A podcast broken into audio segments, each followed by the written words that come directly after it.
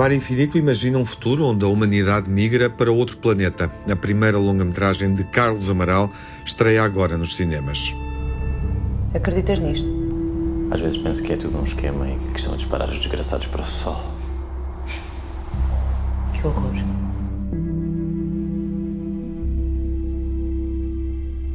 Acho que somos o projeto que passou do prazo. E eles são. O futuro? Carlos Amaral já tinha realizado outro filme de ficção científica, a curta-metragem Longe do Éden.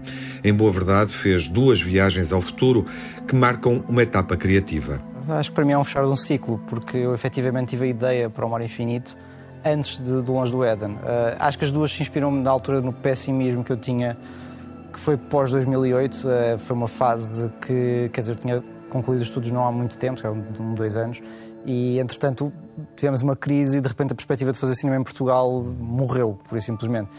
E, hum, e obviamente que as histórias para, para onde eu comecei a ir um, artisticamente e mesmo psicologicamente foi para um sítio se calhar de, ou de fuga ou de realidade alternativa, porque não queria se calhar lidar com a minha volta, não sei. E entretanto tive a ideia para o Mar Infinito, mas obviamente que sabia que, sabia que era uma coisa impossível de concretizar na altura. Um, e tive uma ideia igualmente uh, não muito fácil, que foi de criar um, um filme pós-apocalíptico, que não sei se é muito comum em Portugal, acho que não. Este não é um género comum no cinema português, porque exige meios financeiros consideráveis. Mar Infinito propõe uma distopia poética. Num planeta aquático há um novo abrigo para a humanidade.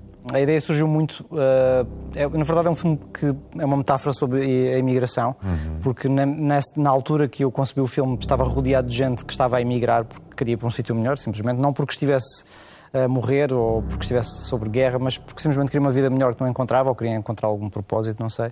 E eu decidi transpor isso, uh, se calhar, para um cenário de ficção científica. Acho que porque talvez não conseguisse lidar com com essa história a nível, no nível realista, acho que seria mais interessante criar um, um mundo à volta disso e aproveitei as capacidades que até desenvolvi uh, no Longe do Éden de recriar um mundo visual e apliquei-as ao, ao, que tinha como imagem não é uma transformação severa, mas na verdade conseguimos recriar elementos dentro da imagem, como as pequenas naves, os ecrãs que publicitam a partida para este universo.